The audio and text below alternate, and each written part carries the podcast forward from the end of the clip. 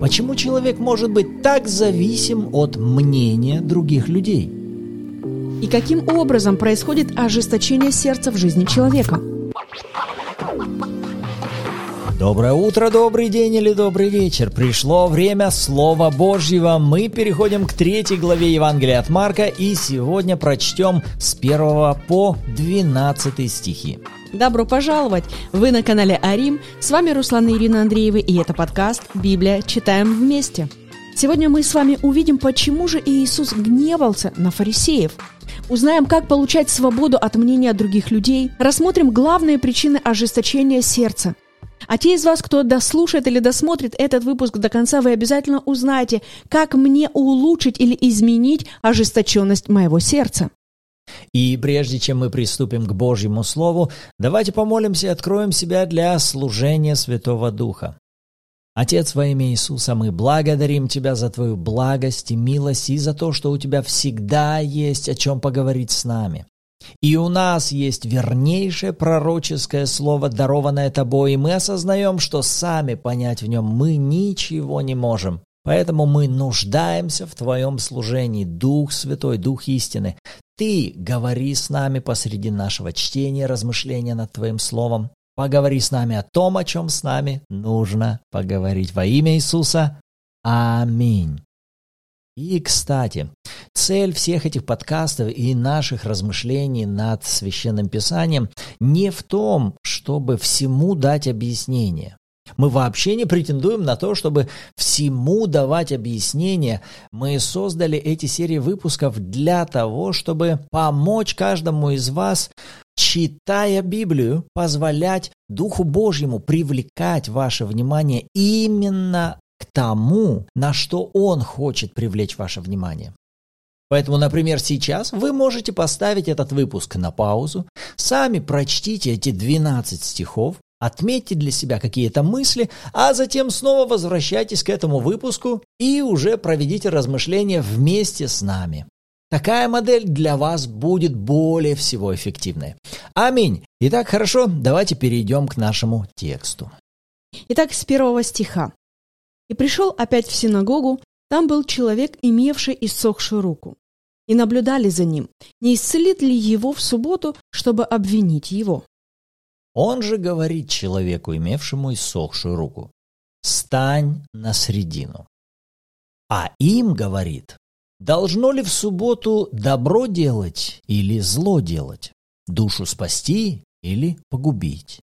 Но они молчали и, возрев на них с гневом, скорбя об ожесточении сердца их, говорит тому человеку, «Протяни руку твою». Он протянул, и стала рука его здорова, как другая. Фарисеи, выйдя, немедленно составили с иродианами совещание против него, как бы погубить его. Но Иисус с учениками своими удалился к морю, и за ним последовало множество народа из Галилеи, Иудеи, Иерусалима, Идумеи и из-за Иордана. И живущие в окрестностях Тира и Сидона, услышав, что он делает, шли к нему в великом множестве. И сказал ученикам своим, чтобы готова была для него лодка по причине многолюдства, дабы не теснили его. Ибо многих он исцелил, так что имевшие язвы бросались к нему, чтобы коснуться его. И духи нечистые, когда видели его, падали перед ним и кричали «Ты Сын Божий». Но он строго запрещал им, чтобы не делали его известным. Аминь. Итак, как мы видим в этой истории, Иисус приходит в одну из синагог, в которой он уже прежде был, так как и написано, опять пришел в синагогу. В этой синагоге однозначно его знали, и удивительная характеристика людей, которые сейчас находятся в этой синагоге, вы только посмотрите на это. Второй стих. «И наблюдали за ним». И наблюдали за ним для чего? Чтобы обвинить его. Какая удивительная аудитория! Вы посмотрите, они наблюдают за Иисусом исцелит ли он этого бедолагу или нет. И почему для этого собрания в этой синагоге был так важен вопрос, а сделает ли он это чудо в субботу? Потому что именно субботу они сделали для себя утвержденным стандартом своего сообщества. Вот эта группа людей, они утвердили для себя, можем назвать так, утвержденные стандарты для принятия. И этим стандартом являлась суббота. И знаете что? Иисус, когда идет сейчас в это собрание, Он знает, что вот эти люди, которые сейчас собрались в этой синагоге, их утвержденный стандарт – это именно соблюдение заповеди субботы, чтобы в субботу ничего не делать. И логично было бы, если вы знаете, что в этом сообществе такое не принято, а вы бы хотели быть принятым этим сообществом, то вы бы не шли в этот монастырь со своим уставом, да, вы бы не наступали на вот на тот, на любимый на мозоль. Вы бы как бы обходили вот эти острые углы для чего? Для того, чтобы быть принятым тем сообществом, в которое вы идете. Повторюсь, если у вас есть цель быть принятым тем или иным сообществом, теми или иными людьми, то, скорее всего, вы как раз будете прогибаться под то, чтобы соответствовать именно их стандартам, которые они для себя утвердили. Но глядя на Иисуса, мы видим, Он не идет этим путем. Почему? А Он не ищет того, чтобы они Его приняли. Он ищет того, чтобы им послужить и вывести их из их ложного представления и из их религиозных стандартов, которые они сами для себя утвердили и которыми сами себя связали. То есть, глядя на Иисуса, мы можем видеть человека, у которого есть выбор. То есть у тебя есть возможность воспользоваться тем, что котируется у этой группы людей. Просто веди себя соответственно. Вот приди в синагогу, Веди себя так, как они. Не надо сегодня исцелять, до завтра исцелишь его. Ну, днем раньше, ну, днем позже. Но зато это сообщество-то, эти люди, они примут тебя. Можно вот так, как в кавычках сказать, а ты их так приобретешь. А тем более, что это не простые люди. В этой синагоге собралось знать. Это люди какого-то высокого сословия. В шестом стихе мы видим, там находились фарисеи и иродианы. А это две иудейские правящие партии того времени. То есть здесь есть люди власти, которые тебе наоборот могли бы пригодиться. Зачем портить с ними взаимоотношения?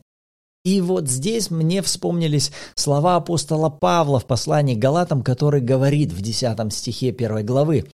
Он говорит так, у людей ли я ищу благоволение или у Бога? Людям ли угождать стараюсь? Внимание, если бы я и поныне угождал людям, то не был бы рабом Христовым. То есть Павел понимал, это несовместимые вещи. Если я все еще буду искать того, чтобы угождать людям, соответствовать их стандартам, чтобы быть принятым ими, то тогда я никак не смогу исполнять желания Бога. Я не смогу угождать Ему. Я не смогу быть рабом Христовым, так говорит апостол Павел. То же самое мы можем видеть и на Иисусе. Что делает сейчас Иисус, придя в эту синагогу? Иисус являет Отца, и Он творит волю Отца. Он делает то, что угодно Отцу, ища того, чтобы угодить Отцу, а не этим людям. И вот та мысль, которую бы я хотел выделить из этой истории. Насколько важно для каждого из нас быть свободными от мнения людей.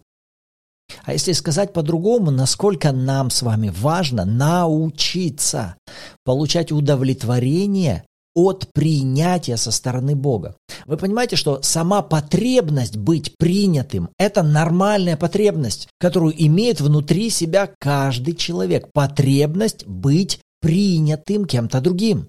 Принятие со стороны других – это нормально. Единственное ненормально, когда эта потребность у нас не развита в отношении Бога. Именно умение получать удовлетворение от взаимоотношений с Богом, от Его принятия нас лично. Только это может сделать нас свободными от того, чтобы мы искали удовлетворение, принятие со стороны других людей. Я повторю, это никогда не будет совместимо. Если человек не умеет получать удовлетворение от принятия его Богом, то такой человек обязательно будет ходить голодным и искать человеческого принятия у того или иного сообщества, у тех или иных людей. А можно сказать даже больше. Иисус, идя в это собрание, Он знает, что Он может быть отвергнут. Потому что это не новость стала для него. Вот я не знал, что так все закончится. Да он знал этих людей. Даже 3, 4, 5 стих видно, что Иисус понимает, перед кем он стоит. Когда он говорит этому сухорукому «стань на середину», то есть он целенаправленно какой-то педагогический процесс сейчас запускает, ставит посередине этого немощного, а обращается ко всему этому собранию, говорит, вот вам вопрос. Так что должно в субботу делать? Добро или зло? Спасти душу или погубить? Он инициирует их к тому, чтобы они озадачились вопросом и сами хотя бы могли на себя посмотреть со стороны, да в кого же вы превратились. Но они молчат, они не отвечают ему. То есть Иисус понимал, что перед ним будет стоять вопрос либо быть принятым, либо быть отверженным. И он совершенно не смущается, даже осознавая, что сейчас, угождая Отцу, он получит непринятие со стороны вот этой группы людей. А насколько мы с вами свободны от мнения людей? И вторая часть, и насколько мы с вами умеем получать удовлетворение от принятия со стороны Отца? Насколько ваши взаимоотношения с Богом, они доставляют вам полное удовлетворение вот этой потребности быть принятыми. И если вдруг вы все еще обнаруживаете, что вы ищете принятие со стороны других людей, все еще зависимы от мнения других людей, то тогда больше озадачьтесь вопросом не как стать независимым от мнения людей, нет, как больше развивать мои взаимоотношения с Отцом, чтобы получать удовлетворение в принятии именно от Него. И на самом деле, когда ты знаешь характер Бога, характер Отца и Иисуса, то ты понимаешь, что здесь сейчас Иисус хотел помочь не только этому больному человеку, но на самом деле он хотел помочь и этим фарисеям. Написано, что возрев на них с гневом, скорбя об ожесточении сердец их. Посмотрите, каково было отношение Иисуса к их реакции. Он скорбел о том, что происходило в их сердце. Написано, он скорбел об ожесточении сердец их. И если мы просто поверхностно читаем эту историю, то можно сразу подумать, ну вообще, ну как так можно э, быть таким вот жестоким? У человека есть проблема. Ну, ну что тебе жалко, что ли, чтобы человек был исцелен? Я имею в виду, видя реакцию этих фарисеев. Ну какая вам разница, что это суббота? Позвольте человеку иметь исцеление. И про себя такой думаешь, ну, я бы вот, конечно же, никогда бы не поступил так, как поступают эти фарисеи. И затем мне стало интересно, думаю, Господь, а может ли подобная реакция быть в моем сердце? Потому что я не хочу иметь ожесточение своего сердца. Каким образом они оказались в этом положении, в этой ситуации с таким отношением сердца? И я подумала, интересно, если бы спросить у этих людей на тот момент, а, а вы любите Бога? Я почему-то думаю, что они бы сказали, ну, конечно, да. Посмотри, сколько всего мы правильного делаем. Посмотри, как, как серьезно мы соблюдаем обряды, которые Он нам же и дал. Посмотри, сколько мы времени проводим в Слове. Я подозреваю, что они сказали бы, что, конечно же, они любят Бога. Но при этом сам Бог во плоти, явившийся в лице Иисуса, сейчас ставит им диагноз. Ребята, вы можете делать все правильно, вы можете выглядеть красиво, говорить интересно, но я оскорблю о том, что происходит в вашем сердце. И, на мой взгляд, это достаточно сложный диагноз. И, кстати, важно здесь обратить внимание именно на сочетание. Смотрит с гневом, но скорбит об ожесточении сердца их. И это для нас может казаться странным. Почему? Потому что наше представление о гневе, оно комбинирует не с этой составной скорбь в сердце, а с составной поиск справедливости. Вот согласитесь, когда вы думаете о таком понятии, как гнев, то у вас он тут же сразу соединяется с поиском справедливости или удовлетворением правосудия. И когда мы в Писании, где-то в Ветхом Завете начинаем встречать вот эту фразу «гнев Господень», и разгневался Господь, и воспылал гнев Господа, то мы к вот этому термину «гнев Господа» присовокупляем наше представление с второй этой составной – поиск справедливости или поиск правосудия.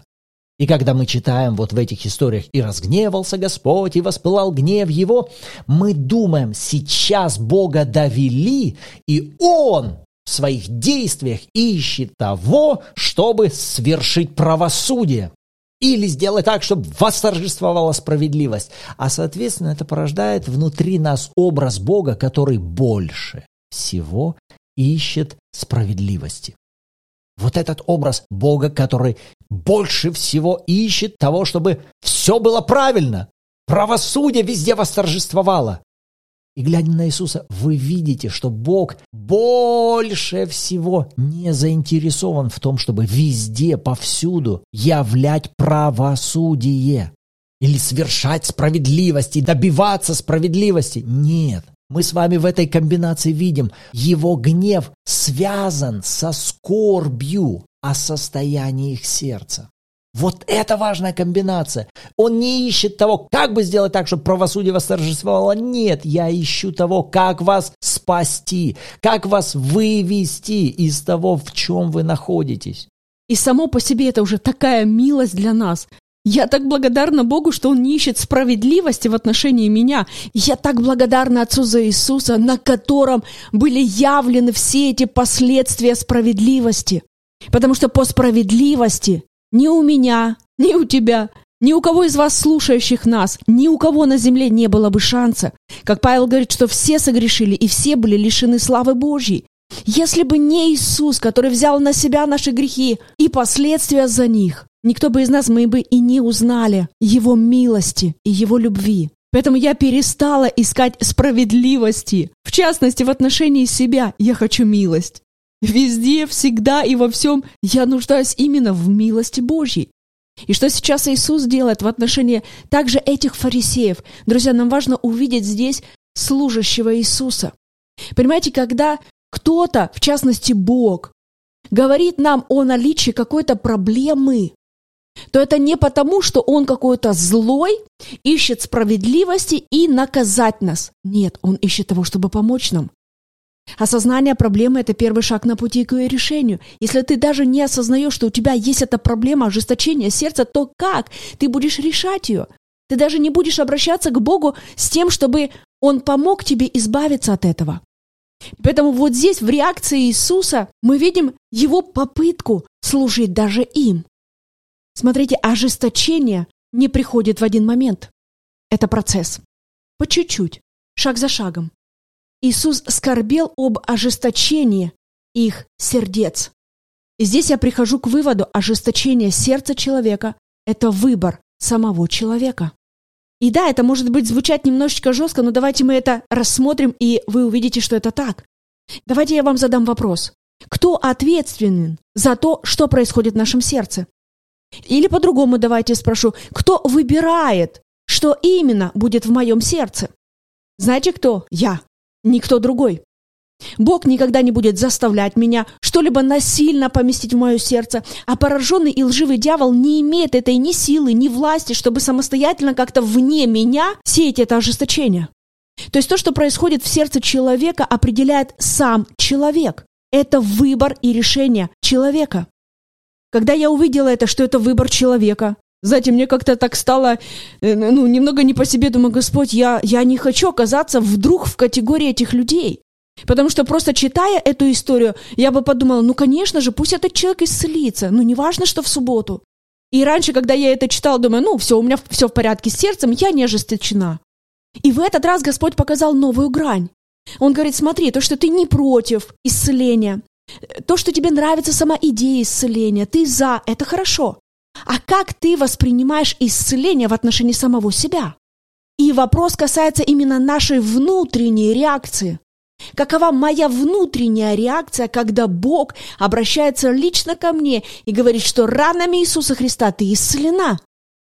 И я увидела, что то, каким образом ожесточается сердце, это именно посредством неверия. Неверие – это именно то, что ожесточает сердце человека. То есть выбор верить Богу и Его Слову или нет, это же тоже опять-таки выбор. И этот выбор делает каждый человек сам в своей жизни. И как мы уже говорили, Иисус ищет того, чтобы дать исцеление. А эти фарисеи, они искали причину того, почему нет. И я увидела вот эти две похожие реакции внутри меня. Когда какое-то обетование Божье звучит в мою жизнь, то Дух Божий, живущий внутри меня, он говорит «да и аминь». Но тут же непреобразованный разум, он начинает противиться этому. Он начинает искать эти причины, почему нет. Почему ты не можешь принять сейчас это исцеление? Какой-нибудь давай возьмем негативный опыт, а давай попробуем вот там вспомнить, а давай посмотрим вот сюда. И может подняться целый список, почему нет. У этих ребят была только одна причина, но она была настолько весома. Сегодня суббота, значит нет. И это как раз-таки было показателем этого ожесточенного сердца.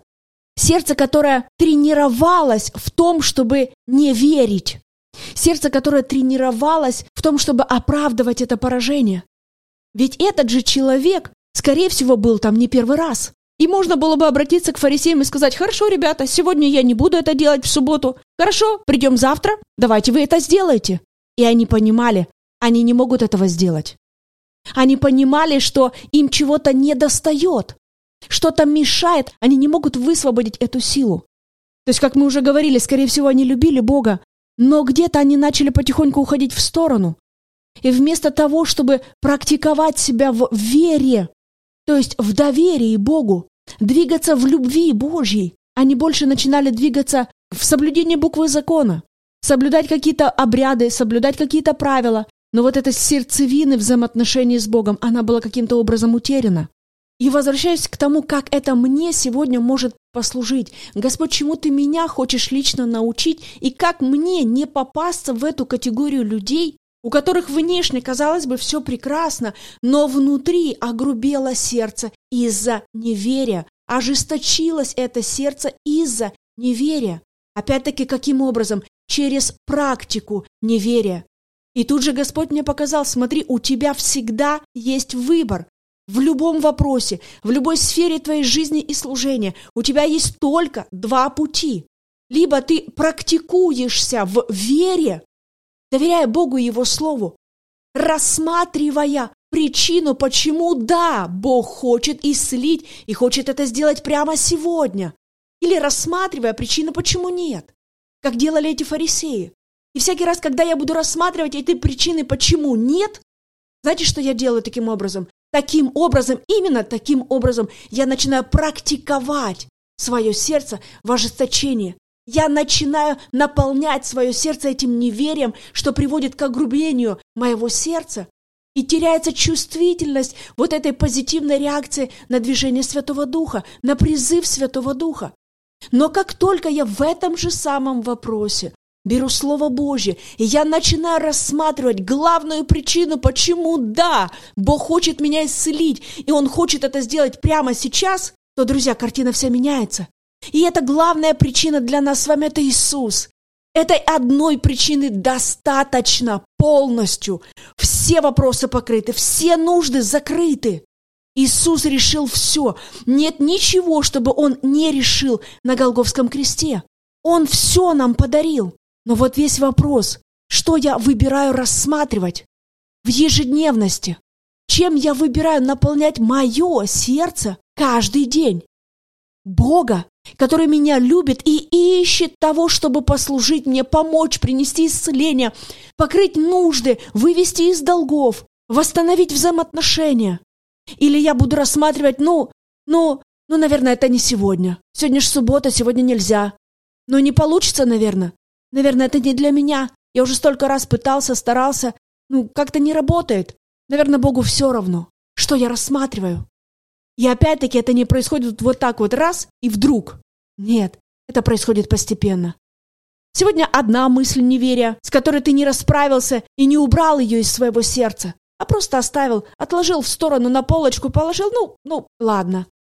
Завтра вторая мысль, послезавтра третья мысль. И таким образом Потом вдруг ты ловишь себя в состоянии, а мне как-то уже не хочется верить. Но, друзья, точно так же, как человек попадает вот в это состояние ожесточенного сердца, сердца неверия, точно так же человек может прийти в состояние веры, любой и каждый. Как? Посредством смены фокуса. И если вы с нами не первый день, и вы были вместе с нами в предыдущей тематике «Как исцелить благодарность», то вы понимаете важность фокуса, важность того, что мы с вами созерцаем. И Бог снова и снова поднимает эту тематику именно для того, чтобы помочь нам показать эти принципы. Потому что не идет речь про волшебство. Друзья, есть определенные принципы, когда мы их делаем, когда мы следуем им, то в результате мы и будем получать то, к чему они приводят. Поэтому добро пожаловать, размышлять над Словом Божьим, размышлять над Его обетованиями и говорить этому «да».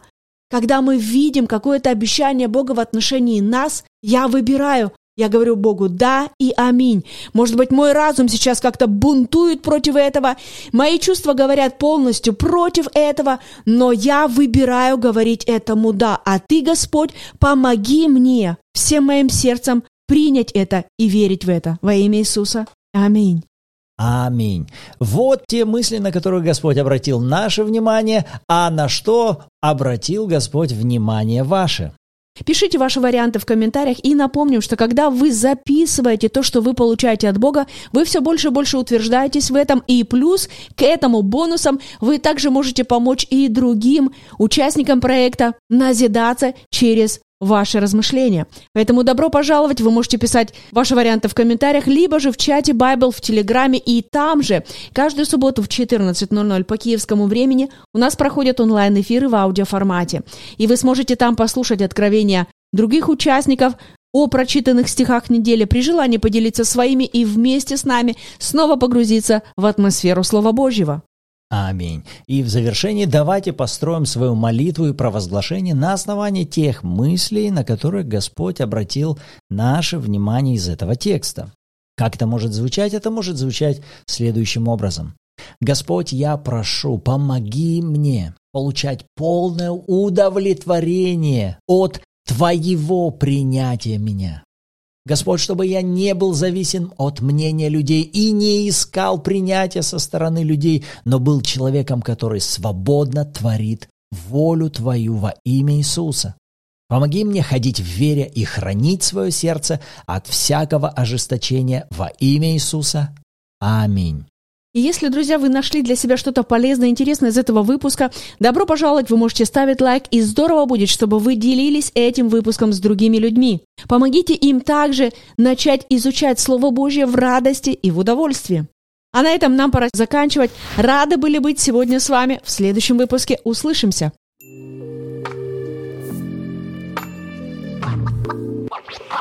What?